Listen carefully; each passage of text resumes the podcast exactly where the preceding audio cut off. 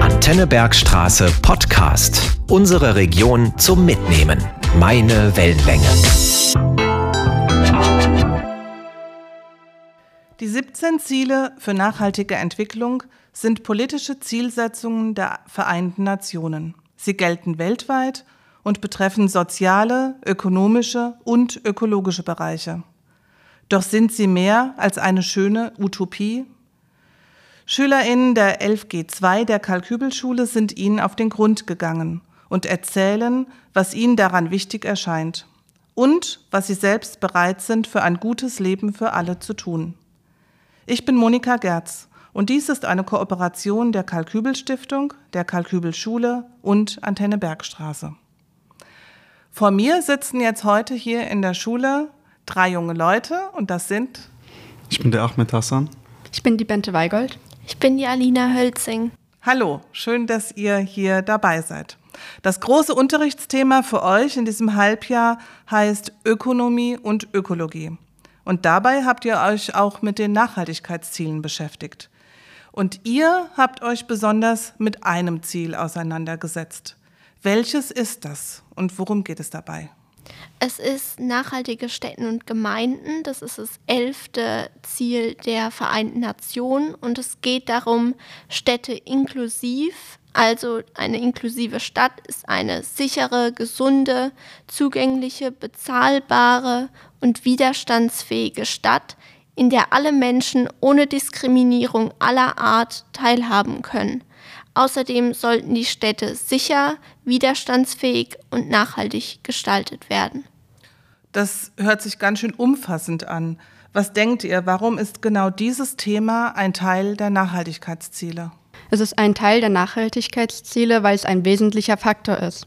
Denn erst, wenn die Städte grün werden, können wir auch wirklich ein grünes Leben leben.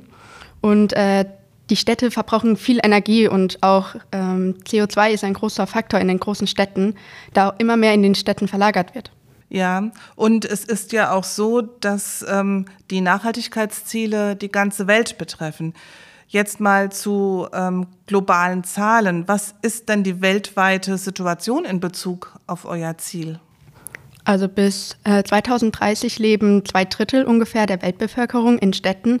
Das heißt, viel spielt sich in den Städten ab. Das heißt auch, wenn man Probleme außerhalb der Städte lösen will, ökologisch, wissenschaftlich oder gesellschaftlich, ähm, macht es nur einen kleinen Teil aus. Und der größte Teil spielt sich eben in den Städten ab. Und ähm, da bündeln sich dann die ganzen Probleme. Deswegen muss man vor allem in den Städten was machen. Und auch ähm, der Energieanteil weltweit ist oder lag ähm, bei 27,3 Prozent und der erneuerbaren Energie. Und das muss deutlich erhöht werden, weil sonst gibt es immer mehr CO2 und schädliche ähm, Stoffe. Und man sieht schon heute, dass sich viele Probleme in den Städten immer schlimmer werden. Hitze, CO2, die Luft wird schlechter. Man kann sich das angucken in den asiatischen Ländern. Tragen, tragen die Leute schon teilweise vor Corona Masken, weil die Luft so schlecht ist. Es könnte auch bald für uns Realität werden. Mhm. Und gibt es noch einen zusätzlichen Gesichtspunkt in Bezug auf die Energiewende in Deutschland? Ähm, ja, ähm, Deutschland will ja von Kohle auf erneuerbaren Energie umsteigen, allerdings ähm, deutlich später als von vielen gewünscht. Und ähm, um Städte eben grün zu machen oder das ganze Leben, muss der Wechsel viel früher geschehen und auch viel schneller auf eben erneuerbaren Energie umzusteigen, weil das eine geht nicht ohne das andere. Weil wenn die erneuerbaren Energie in Deutschland stärker werden und aufgebaut werden, dann werden auch die Städte deutlich grüner, weil die ganzen Atomfabriken und ähm, generell Fabriken viel weniger CO2 oder gesünderes CO2 verbrauchen als ähm, vorher. Mhm. Und welche Folgen des Klimawandels könnten dadurch abgemildert werden? Es wird versucht, eine nachhaltigere Ausgestaltung der Stadtentwicklung, der Siedlungsplanung und der Verkehrssysteme zu erreichen. Es soll auch die von den Städten ausgehende Umweltbelastung gesenkt werden. Das rasante Wachstum der Städte führt oft auch zu einem steigenden Verkehrsaufkommen und damit auch zu Emissionen und Luftverschmutzung. Man soll versuchen, weniger Flächen und Ressourcen zu verbrauchen, auf die Müllentsorgung zu achten und auch mal zum Fahrrad oder halt zum Bus oder äh, der Bahn zu greifen. Das trägt zu einem zum Erhalt der biologisch, äh, biologischen, ah, ich mach das nochmal. Das trägt zu einem Erhalt der biologischen Vielfalt bei, reduziert die CO2-Emissionen, reduziert die Umweltverschmutzung und ebenso sorgt es für eine gute Luftqualität. Ihr habt jetzt da mit diesen, ähm, mit diesen letzten Fragen, habt ihr schon ganz schön viele Gesichtspunkte ähm, äh, aufgezählt. Und jetzt ist für mich aber die zentrale Frage dabei, wie schaffen wir das? Eine bessere Welt für alle? Ähm, was würdet ihr sagen? Utopie oder Zukunft? Es ist ganz klar eine Mischung aus beiden, Utopie und Zukunft. Die Menschheit wird sich in vielen Bereichen, wie zum Beispiel die Nachhaltigkeit, verbessern. Weniger Plastik bei Lebensmitteln zum Beispiel. Aber die Vorstellung, ganz auf Plastik zu verzichten, ist undenkbar, wie zum Beispiel bei Importlebensmitteln aus anderen Kontinenten. Und gibt es denn schon Organisationen oder Menschen, die sich genau für dieses Ziel einsetzen? Und wie machen die das? Es gibt zum Beispiel eine Initiative für Transform ich mache nochmal. Es gibt zum Beispiel eine Initiative für transformative urbane Mobilität.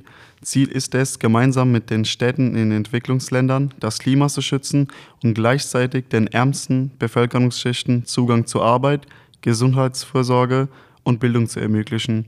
Sie unterstützt ebenfalls den Aufbau nachhaltiger Mobilitätssysteme, wie zum Beispiel Buslinien, S- und U-Bahn-Netze, Fuß- und Radwege. Und findet ihr dieses Ziel auch wichtig? Wir haben uns beraten und ähm, uns ist das Thema auf jeden Fall wichtig, weil schon heute mehr als die Hälfte der Weltbevölkerung in Städten lebt. Auch ich will mal in einer Stadt leben, wenn ich studiere, wie so viele in meiner Klasse.